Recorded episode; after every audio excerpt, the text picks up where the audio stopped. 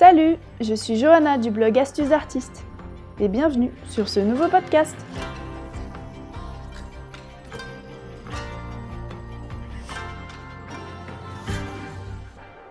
Découvrez dans ce podcast une petite histoire indienne tirée d'un livre de Nobuo Suzuki qui traite de la beauté des choses imparfaites.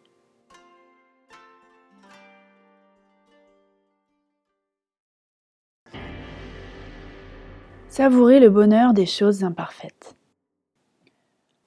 Un paysan de la région de Jaipur allait chercher de l'eau tous les matins à la fontaine la plus proche de sa ferme.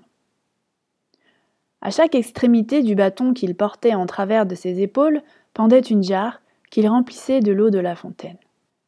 Au bout d'un certain temps, il se rendit compte en arrivant chez lui que l'une des deux jarres était à moitié vide. Elle devait sans doute être légèrement fissurée. Le paysan continua cependant à l'utiliser pendant des années. La jarre qui arrivait pleine était fière d'accomplir sa mission avec succès. Tous les jours, elle reprochait ses imperfections à sa comparse. Tu perds la moitié de ton eau en chemin, tu fais la moitié de mon travail, tu n'es bonne à rien. Je suis désolée. J'ai honte d'avoir cette fissure qui me fait perdre l'eau, s'excusait la jarre imparfaite. Embarrassée par son imperfection, celle qui arrivait à moitié vide se décourageait et parlait de moins en moins. Un jour, le paysan écouta la conversation entre les deux et adressa ces mots à la jarre imparfaite.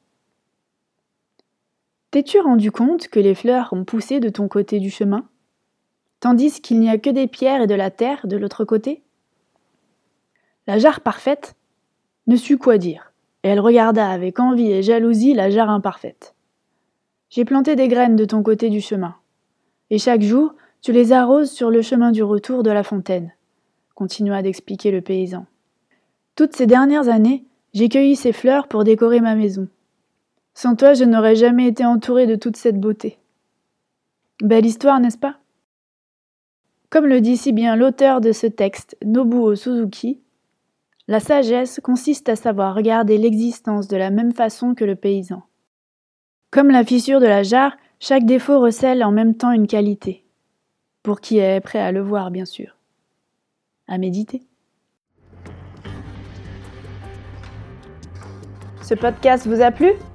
Alors retrouvez-moi sur mon blog astucesdartiste.com pour découvrir d'autres podcasts, cours et tutoriels qui vous aideront à progresser dans votre pratique artistique.